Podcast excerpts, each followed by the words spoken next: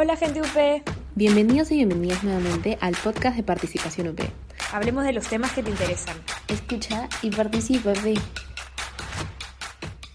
Hola a todos y todas. Eh, los saluda Soraya Cabrera, Amy Matos y Natalia Guerra García en representación de Participación UP. Este es el primer episodio ordinario del podcast Participa P. Y el objetivo es motivar la participación activa dentro de la comunidad UP y crear espacios seguros de discusión inclusiva y respetuosa así como informar a la comunidad UP sobre los temas que son relevantes para nuestra formación y compartir diferentes perspectivas sobre estos. El tema del episodio del día de hoy se centra en la creación y el desarrollo de las instituciones, cómo éstas han evolucionado o no en el tiempo y los efectos que tienen en la economía actual. Específicamente buscamos hablar de cómo la discriminación y la poca inclusividad que forman parte de estas instituciones generan un costo en la economía a través de la mala asignación de los recursos. Por ese motivo, en esta ocasión tenemos el agrado de contar con la presencia de Marco Ortiz, quien es profesor del Departamento de Economía y Finanzas del UP y es investigador del CIUP. Él enseña los cursos de macroeconomía 1, 2 y macro internacional, ha trabajado en el BCR y el Banco Mundial y es el estado del UP. También cuenta con una maestría y un doctorado de economía por London School of Economics. Bueno, eh, hola, profe, ¿cómo está? En verdad estamos muy emocionadas de poder conversar con usted sobre ese tema tan relevante. Eh, queremos empezar el podcast preguntándole acerca de usted para poder conocerlo un poco más y un poco más allá de su faceta de profesor e investigador en la universidad. Bueno, ¿cómo están? ¿Cómo están, cómo están todos? ¿Cómo están todas? Eh, feliz de, de, participar y de tener el tremendo honor de ser la primera persona invitada a este podcast. Espero que haya muchos más. Y estoy seguro que mis colegas estarán felices de poder eh, colaborar con ustedes. respecto a mí, en particular, yo soy un eh, exalumno de la Universidad del Pacífico.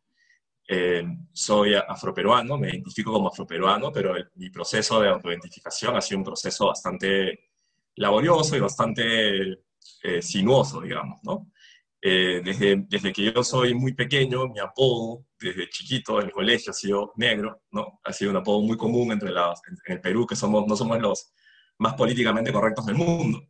Sin embargo, nunca logré entender, ¿no? En toda su dimensión, que era ser afro en Perú, ni qué era, eh, eh o, o, qué tipo de implicancias tenía hacerlo, ¿no? Eh, en particular en mi hogar me he sentido, eh, de alguna forma, de alguna forma no, no, no, no, me he sentido totalmente identificado con el hecho de ser negro eh, eh, durante mi infancia y mi, niñez. Eh, en particular creo que también por, por temas de, los que vamos a hablar hoy día, ¿no? temas propios de la discriminación que también afecta los comportamientos de las propias poblaciones discriminadas, que es algo también muy interesante estudiar. pero luego cuando egresé me llegó de golpe esa pregunta, ¿no? ¿Qué es ser negro en el Perú? desde mi propia perspectiva y propia identidad, ¿no?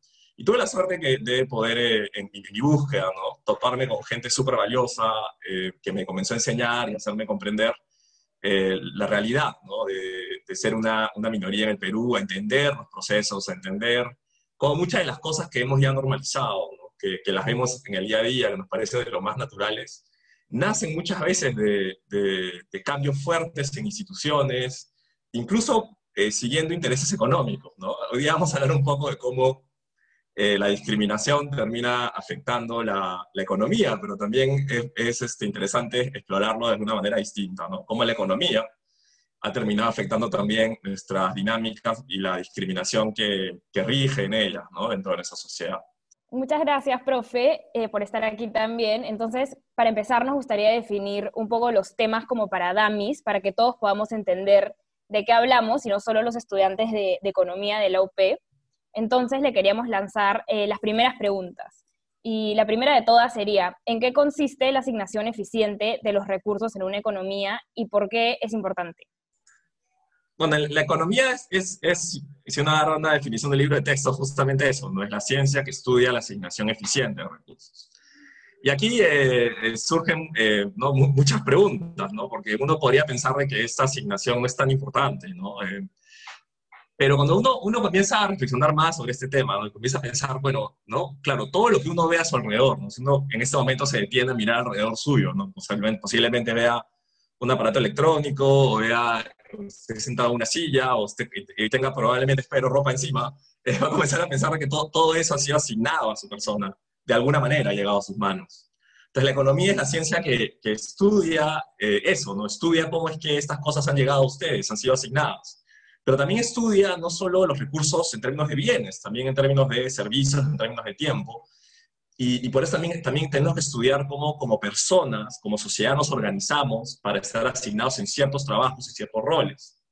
Y claramente eh, vamos a notar de que la discriminación juega un rol muy importante en esa asignación, ¿no? en la asignación en el mercado laboral, que es donde la mayor parte de estudios han centrado. Pero entendamos de que si por alguna razón no asignamos bien, si por alguna razón personas que podrían desarrollar, debido a sus talentos, debido a su potencialidad, podría desarrollar ciertas acciones en la sociedad, ciertos trabajos, crear ciertas cosas, y por algún motivo que no controlamos o un motivo, algún motivo eh, de, algún tipo de injusticia que está detrás, estas personas no logran, ¿no? logran desarrollar ese potencial, no logran eh, brindar a la sociedad ese servicio, ese talento, pues la sociedad pierde mucho. Estamos asignando mal a estas personas. ¿no? Y, bueno, em, en la economía nuestra obsesión ¿no? es tratar de que esto sea, esta asignación sea la correcta, la que mejore el mayor bienestar. Entonces, además de, eh, de, que esta, de que la discriminación va a tener implicancias para la autoestima de las personas, para la calidad de vida que tengan, para su, su, propia autopercepción, también va a tener implicancias para esta asignación y para, eh, eh, digamos, el bienestar económico de la sociedad. Claro, profe. Este, y justamente para relacionarlo con esto de la mala asignación, eh, ¿cuál cree usted que es el rol de las instituciones en todo esto?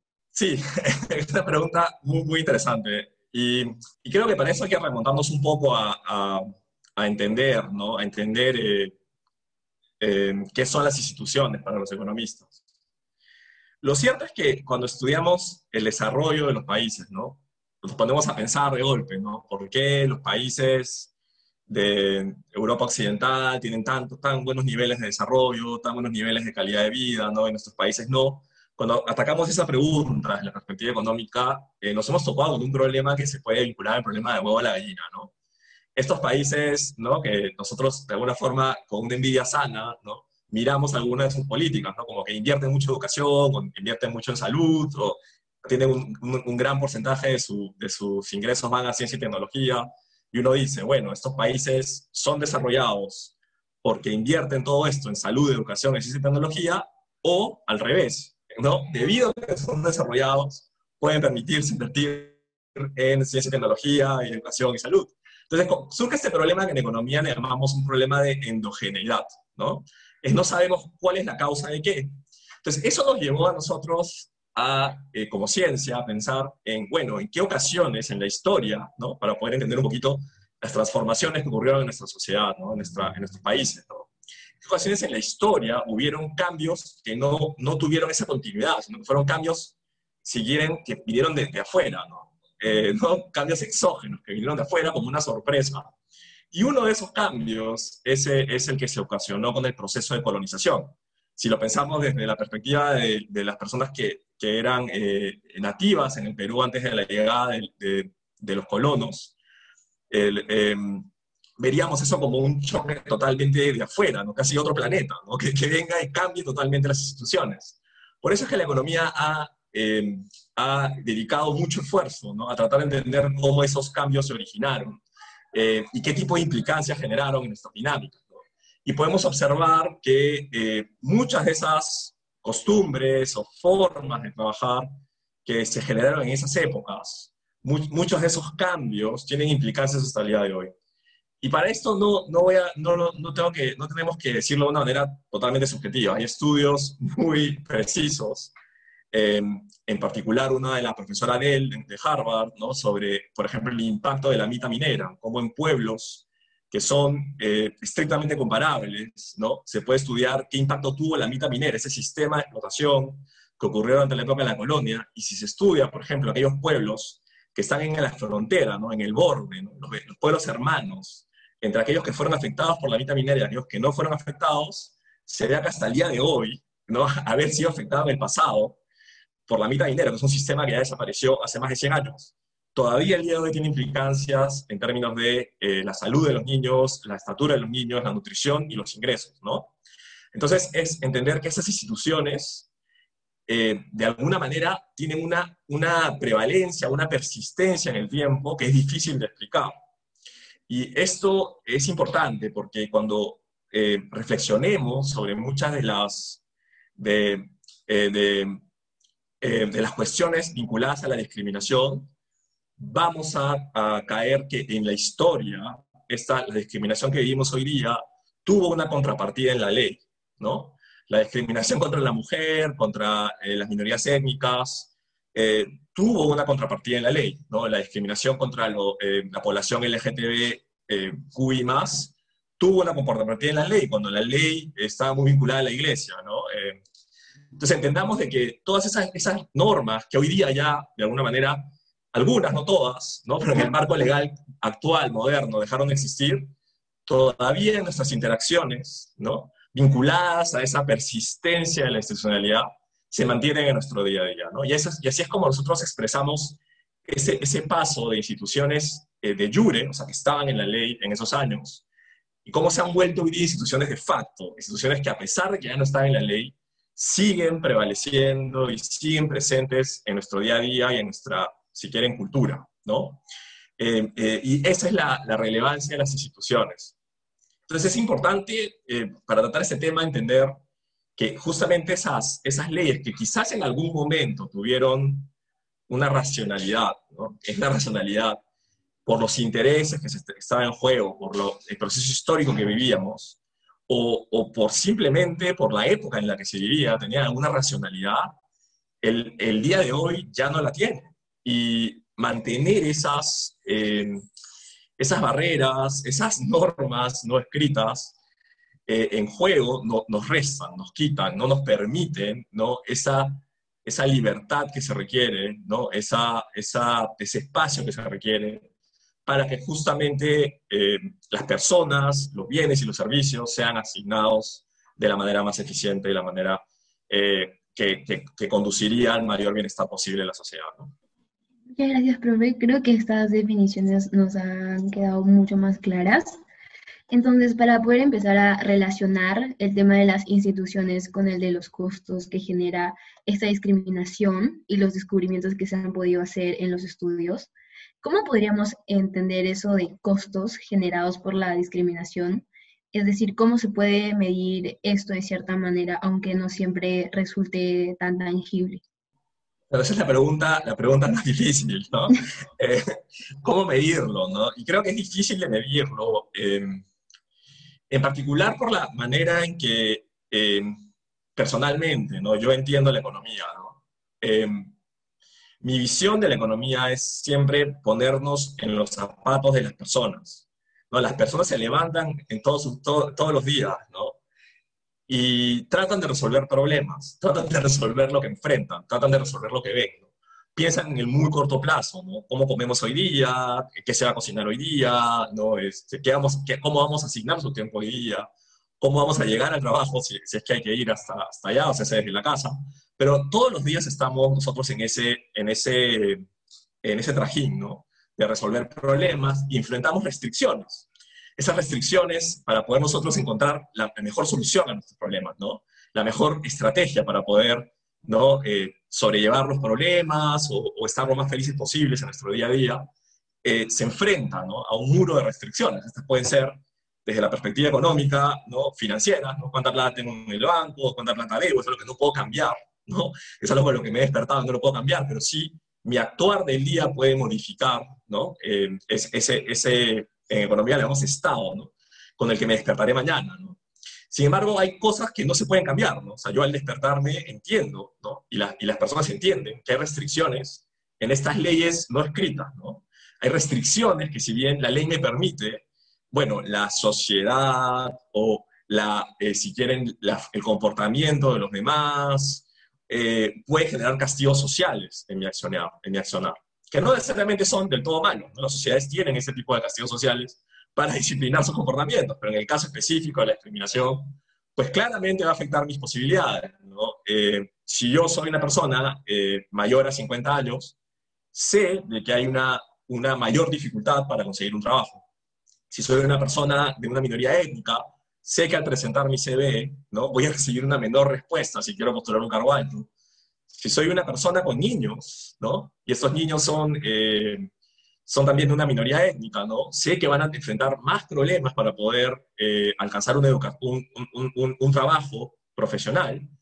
Eh, y por ende eso puede condicionar mi, accionar, ¿no? condicionar mi manera de trabajar. Si soy una mujer emprendedora y sé que me van a pagar menos, me van a regatear más, es algo a lo que yo, a lo que yo me enfrento día a día.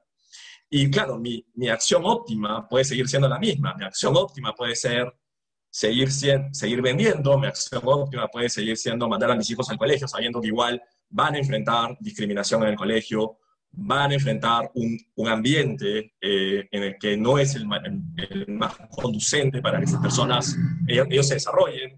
Eh, sé que si mis, hijas probablemente enfrenten, enfrenten estereotipos hacia eh, sus habilidades eh, en el trabajo sus habilidades en el colegio. Eh, entonces, todas esas cosas, o por ejemplo, algo que ya aparece hasta, hasta de lo que habla mucho, mucho Hugo Ñopo, ¿no? que es un especialista en el tema, en, la misma, en, el en casa que pasa, ¿no? que le dan más, más tareas del hogar a, las mujeres que a los hombres, desde, desde, desde muy niños. Son decisiones que, que, se encuentran, que se hallan, que se saben. ¿no? Kogan, profesora de, de Sociología de la Universidad del Pacífico, también tiene un libro muy interesante sobre la perspectiva de los afrodescendientes en el mercado laboral, y habla un poco de lo mismo, ¿no? Habla de eh, cuando hace las entrevistas a las, a las familias, a, a, las personas profesionales, a los afroperuanos y peruanas profesionales, encuentra, por ejemplo, ella que, eh, que hay siempre, que un grupo de estas personas se enfrentó a la historia de que en su propia casa tenía familiares que le decían, ¿cómo vas a ir toda la universidad si los negros no van a la universidad? O cosas de ese tipo, ¿no? Entonces, son restricciones que, se, que, se, que, enfrentamos todos desde nuestras, eh, ¿no? desde nuestras individualidades, ¿no? desde nuestros lugares que no son necesariamente los de, de, privilegio, que van a condicionar nuestros comportamientos. ¿no? Y por eso es que resulta complejo ¿no? medirlo. Eh, no obstante, se han hecho esfuerzos por medirlo. ¿no? Eh, por ejemplo, una forma, digamos, rápida de medirlo, una forma que no, no necesariamente es la una forma de equilibrio de medirla. ¿Qué pasaría, por ejemplo, si eh, todas las mujeres tuvieran el mismo nivel de capital humano que los hombres? O sea, si que por estas dinámicas el equilibrio hubiera sido que hubiera, se hubiera invertido exactamente lo mismo en ambos, o las mujeres ganaran lo mismo, ¿no? O sea, no habría esta discriminación que a pesar de tener el mismo nivel de educación, la misma preparación, el mismo trabajo, ganan menos. Y eh, simplemente se calcula, por ejemplo, eh, ¿no? se calcula cuánto se habría ganado si ¿no? ¿Cuánto se habría ganado si? Y lo que calcula el Banco Mundial en un estudio es que eso nos hubiera generado una ganancia en la, en la riqueza global de alrededor del 14%, ¿no? ¿no? Eh, que es, que es, es brutal, ¿no? Eh, solamente por no haber permitido que eh, las mujeres accedan a estos puestos de trabajo o no haber permitido que esas personas no accedan a la educación que, que merecen, ¿no? Que, que a la que tienen derecho. Y, y esto a muchas personas les puede sonar como algo muy altisonante o algo muy radical en la visión. Como que a veces es, es muy común escuchar esta respuesta de que uno es un acomplejado o te autosugestionas.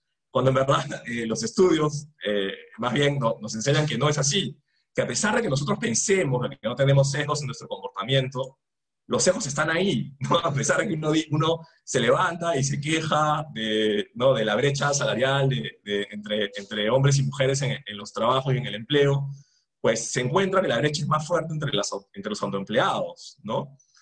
Que, que, es básicamente decirle que incluso cuando el salario no está fijo por alguien y es producto de una negociación o un regateo, las mujeres terminan recibiendo menos, ¿no? Entonces, nuestro propio comportamiento diario, cuando vamos a, comprar algo una bodega o una tienda, o queremos regatearle a alguien en un mercado, ¿no? Eh, eh, ahí mismo se refleja ese sesgo. O algo mucho más interesante, ¿no? Que, que es otro estudio que, eh, que menciona Hugo Ñopo, ¿no? Sobre, sobre el tema de las audiciones para, para las orquestas, para los músicos en las orquestas. Y, y, cómo es que eh, había un sesgo hacia la contratación de hombres en, esos en, estos, en, estas, eh, eh, en estas audiciones, ¿no? Entonces, lo que encuentran estos, esto, en este estudio es que cuando se hacían las audiciones, en las cuales las personas estaban tocando el instrumento detrás de un, de un, velo, detrás de una cortina, o cuando incluso se quitaban los zapatos para no escuchar si eran tacones o eran zapatos los que entraban a la sala, la asignación cambiaba. O sea, incluso en las personas que pensarían no tener un sesgo en su comportamiento, ese sesgo está presente, ¿no? Porque es algo que ya tiene tanta prevalencia, se ha normalizado tanto, que incluso uno no, no lo ve, no, no, lo, no lo siente. ¿no? Es algo que ya se volvió muy natural en el comportamiento. Entonces hay que activamente luchar contra eso, ¿no? Eh, eh, y, ese es el, el, costo, ¿no? Pero una vez más, es complejo medirlo, ¿no? En algunos casos más que otros, ¿no? Eh, por ejemplo, en el caso que, de, que, de, que, hablábamos un poquito antes de la, de la, de la, de la reunión, ¿no? En el caso de, por ejemplo, del de sesgo hacia personas de edad, de mayor edad, ¿no? Eh, como eh, hay, hay un, una dificultad en este grupo poblacional por conseguir un trabajo nuevo, eh, hay una dificultad o, hay un, o, o, las empresas los empujan a retirarse eh, antes de tiempo.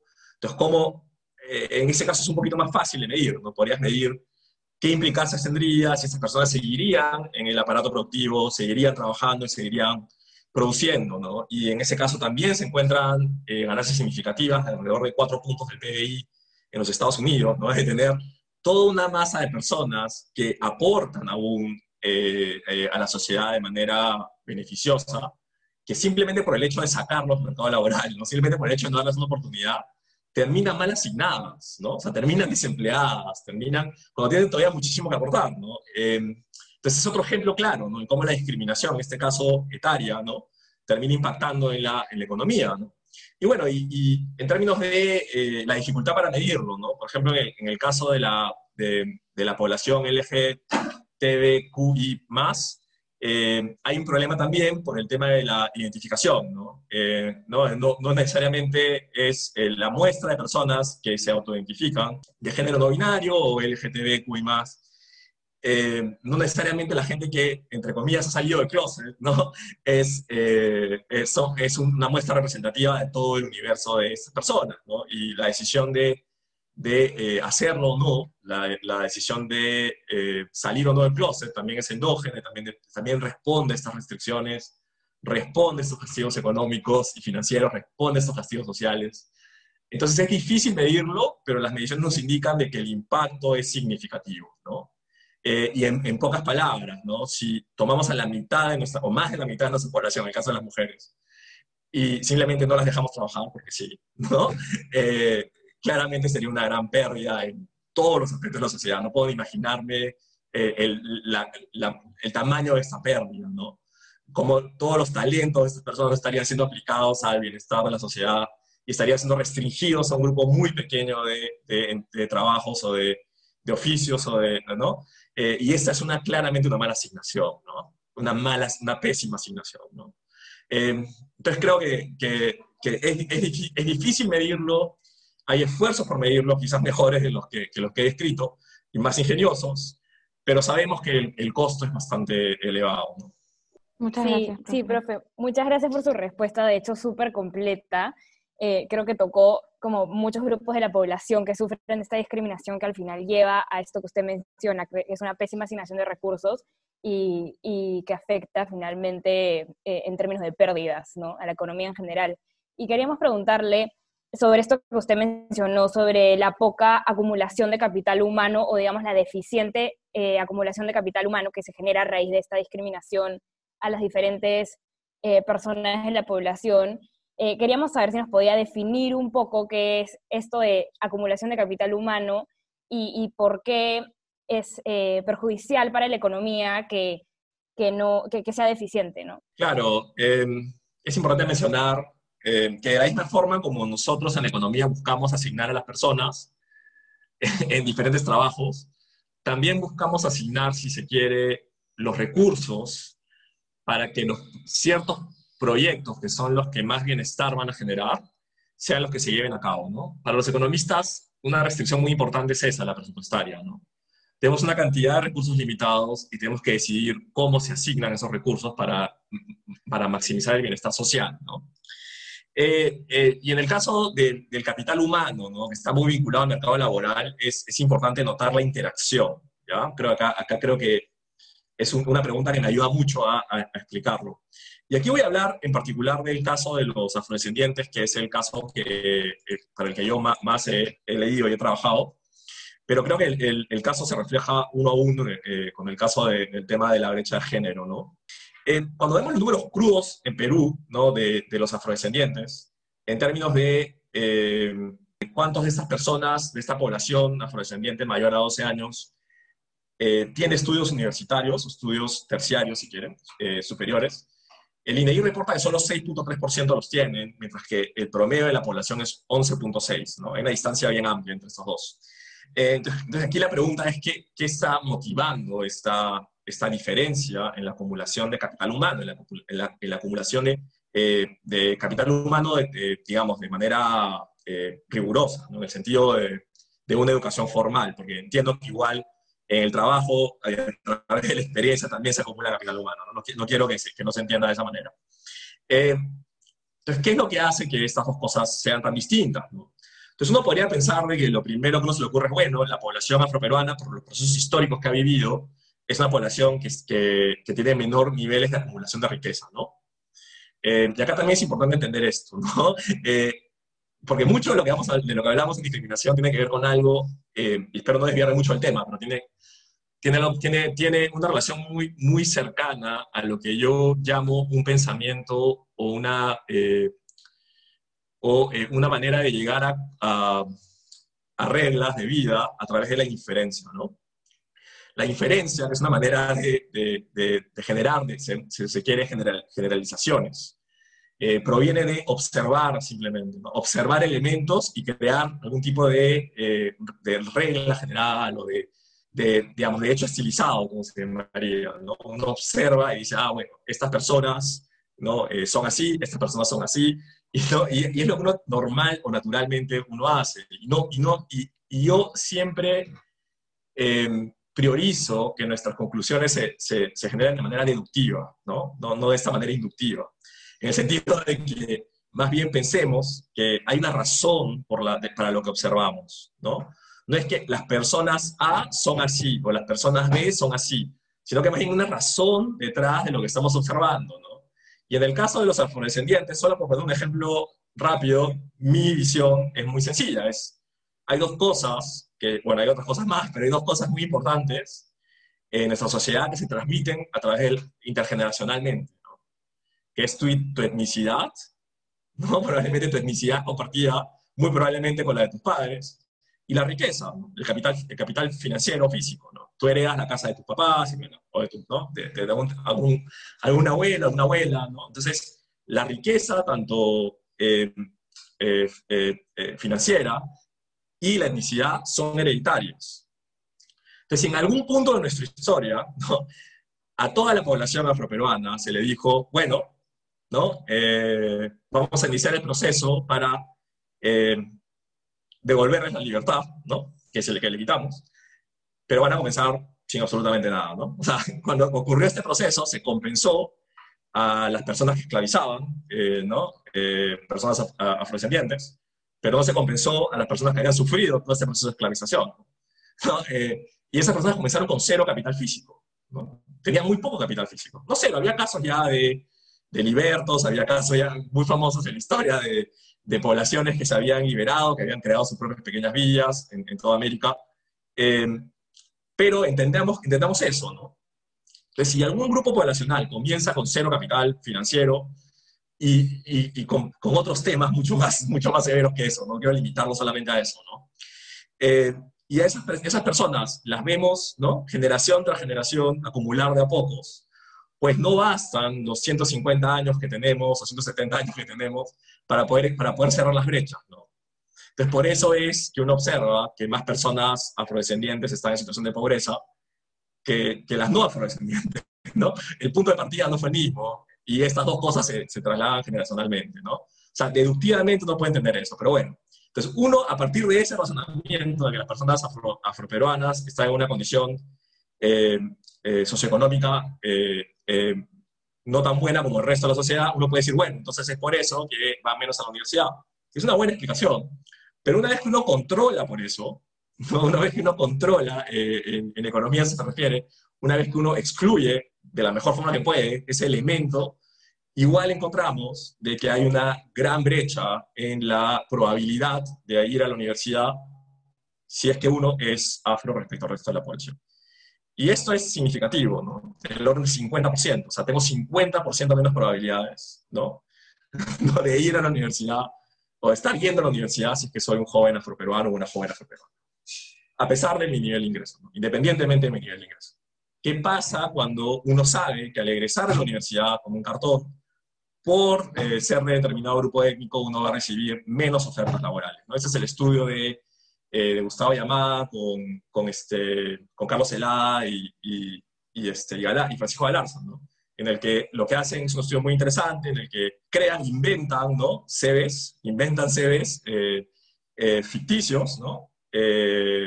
con características exactamente iguales, y lo único que cambian es el apellido de la persona, el nombre y el apellido de la persona. En uno usan, usan nombres y apellidos vinculados a lo que es considerado una familia blanca en Perú, eh, blanca mestiza Perú, y en otro toman apellidos eh, ¿no? Eh, históricamente afroperuanos, ¿no? como Ayumbrosio, Zambrano, Barrio Uribe. Y envían estos CVs ¿no? a diferentes empresas para ver las tasas de respuestas. Y oh sorpresa, con, con CVs exactamente iguales, solamente por tener un apellido diferente, o en algunos casos ponían también la foto, la respuesta cambiaba de las personas, ¿no? Hay un estudio de, eh, me olvidó los autores, pero de Máximo Torero en Grade, eh, y en ese estudio encuentra algo muy interesante que ocurría entre algunas familias afroperuanas, que era esa necesidad de tener ciertos oficios en los cuales, para los cuales ser afroperuano te conlleva una prima positiva en el ingreso.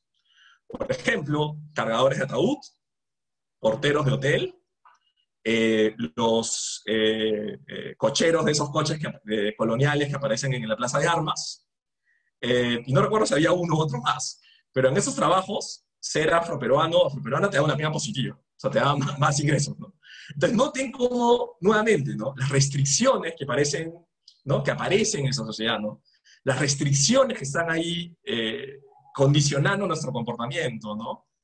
Eh, y que se reflejan en los datos, se reflejan en los números que uno recibe, los castigos y premios que recibe, condicionan nuestro comportamiento y nos llevan a tomar decisiones distintas.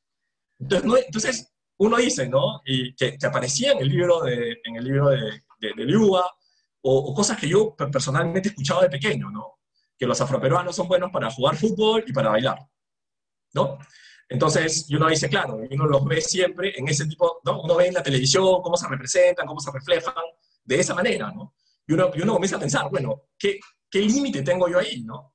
O sea, noten que en, en las profesiones en las que en las que se valora, que son más meritocráticas, en las que se valora el talento, en las que no hay un, un filtro, eh, eh, uno puede encontrar como, un, como afroperuano eh, o afroperuana, uno puede encontrar más espacio para desarrollarse. ¿no? Entonces, entonces no es que son buenos, es que es el espacio que les has dado para que puedan desarrollar sus habilidades, endógenamente se asignan ese espacio.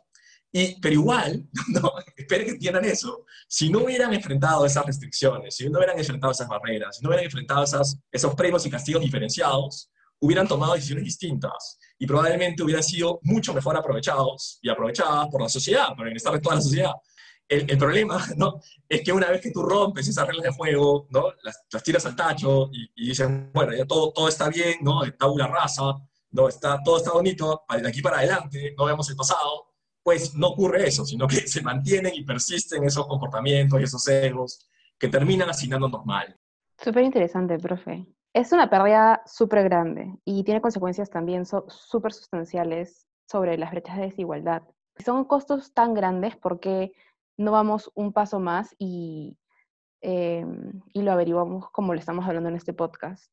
Creo que, que como sociedad es difícil, ¿no? Eh, eh, hay una palabra que probablemente a mucha gente no le guste escucharla, pero sí requiere de un proceso de deconstrucción, ¿no? De uno deconstruirse y cambiar, ¿no? Eh, yo tratando de todos los días pensar un poco más y más en, los comportamientos que yo pueda tener, que obviamente, ¿no? Por, por nombrarlos o por mencionarlos, no inmediatamente me convierte en un ser políticamente correcto y perfecto en todas mis manifestaciones, o sea, en absoluto. ¿no? O sea, nuestro comportamiento sigue siendo sesgado, y, es difícil reconocerlo, ¿no? Eh, a mí me ha, ocurrido, por ejemplo, eh, algo ya más personal, ¿no? Que eh, eh, entendiendo un poco mejor estos problemas, leyendo un poco sobre los procesos históricos, ¿no? Uno comienza hasta a comprender los chistes, ¿no? Como a mí me, me, pareció muy interesante cómo hemos, reproducimos de alguna manera esta, estas instituciones, ¿no? Que de jure se vuelven instituciones de facto, ¿no? Que en algún momento eran ley, y, eh, me refiero a que eran ley, Hay un, un, un, este, recuerdo un, un, post de alguien en, en una red social sobre un contrato que firmaba una profesora en los años 1910, en los que indicaba que la profesora no podía ser vista con ninguna persona del sexo opuesto después de las 6 de la tarde por la calle porque le quitaba su trabajo, ¿no? Era, inmediatamente iba a tener que renunciar. O sea, eran ley, o sea, estaban escritas en un papel, ¿no? Ese tipo de comportamientos estaba restringido por, por, por ¿no? por, por un papel, era una institución de, eh, de jure. Como cuando se rompe y se vuelve una institución, y desaparece en teoría, se mantiene en nuestra sociedad, ¿no? Y cómo los chistes, las bromas, ¿no? Estos chistes malos que uno escucha, ¿no? Les llaman a veces chistes de camerino, ¿no? Reproducen ese mismo patrón, ¿no? Uno no termina de entender por qué, pero bueno, cómo las reglas terminan condicionando los comportamientos sociales también es muy interesante, ¿no? No solo es, es lo contrario, ¿no? O sea, nuevamente hay un problema de endogeneidad, hay un problema de retroalimentación, ¿no? Que, que, que, nos llevan hasta nuestros días, ¿no? Entonces, muchas de nuestras conductas aprendidas eh, vienen de ahí, ¿no?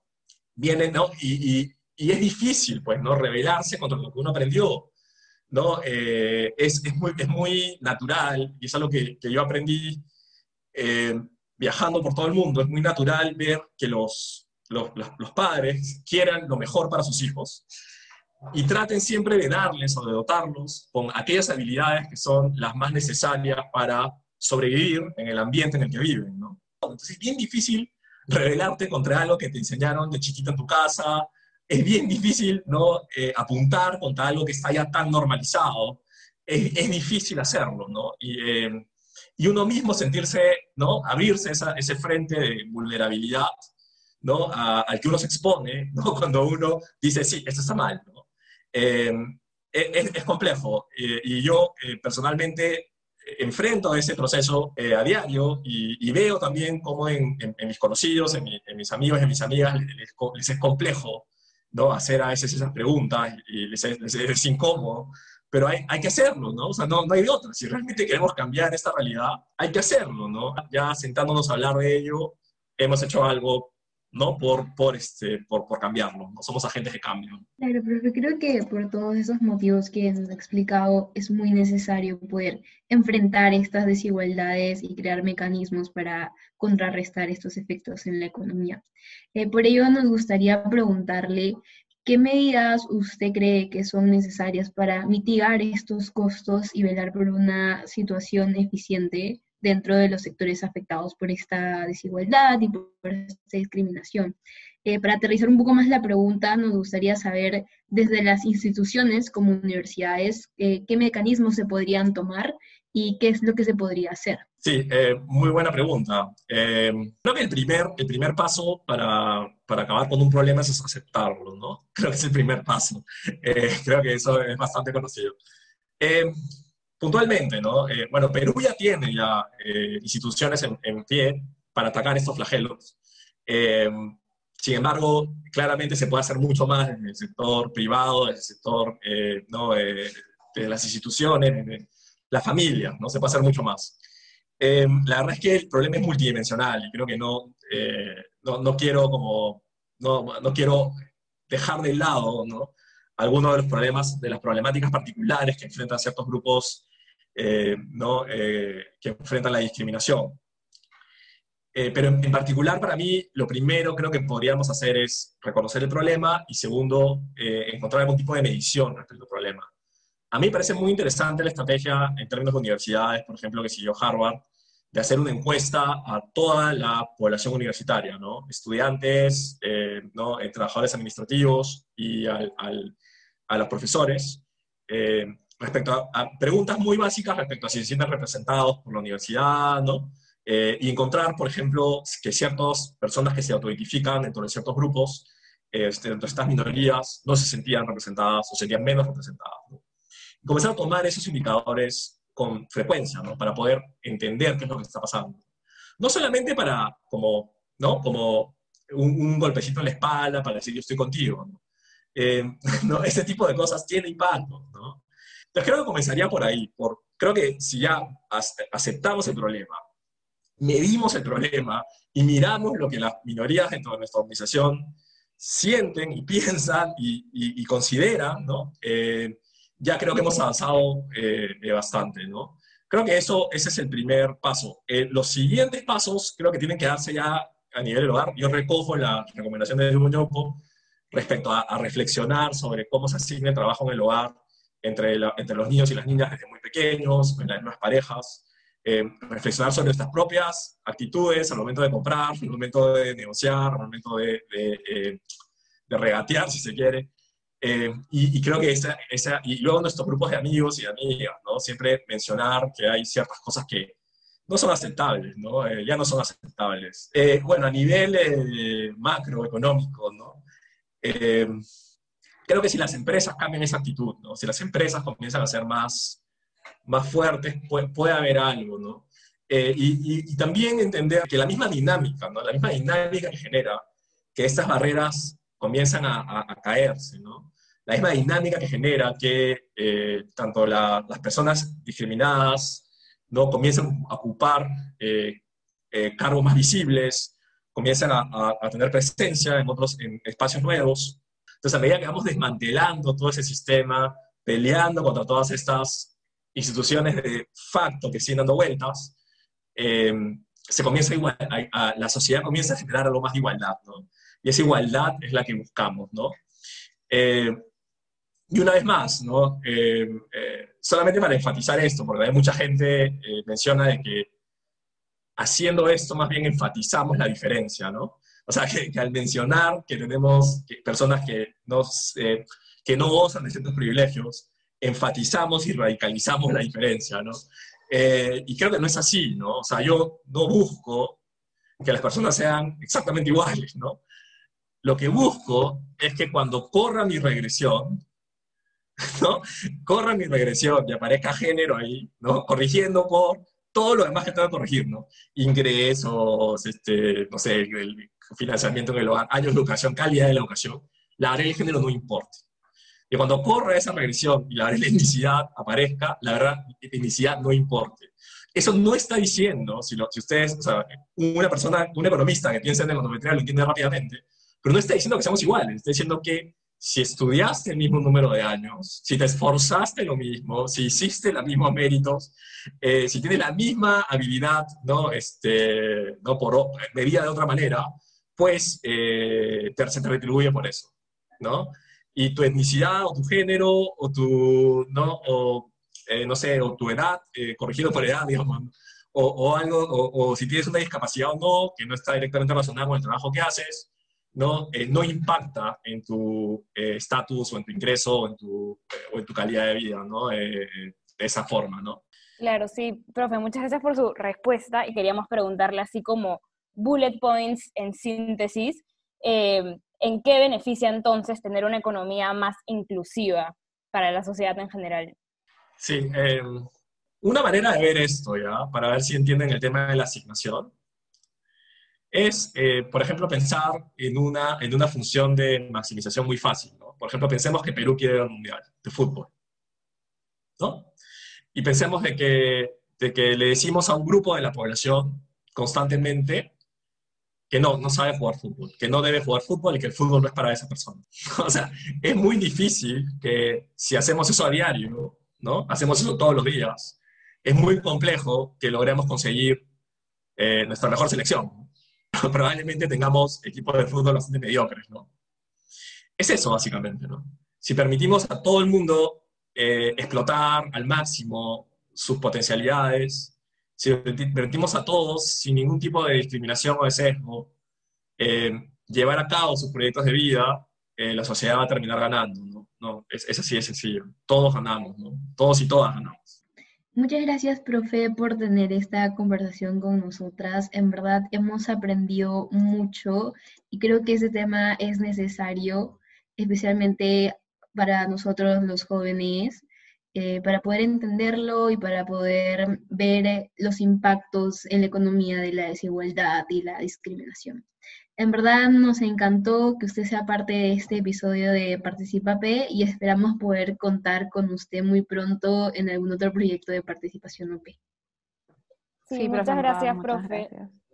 Sí, muchas pues gracias. Sí, feliz, feliz de apoyarlas y apoyar al grupo y muy orgulloso de lo que están haciendo. ¿no? Creo que la participación en todos los ámbitos es fundamental eh, para, para, que también nuestra sociedad eh, eh, mejore y, y, podamos acceder a un mayor bienestar, ¿no? Es lo que realmente queremos. Gracias por acompañarnos en este episodio. Recuerda seguirnos en Instagram y Facebook. Y no te olvides, participa,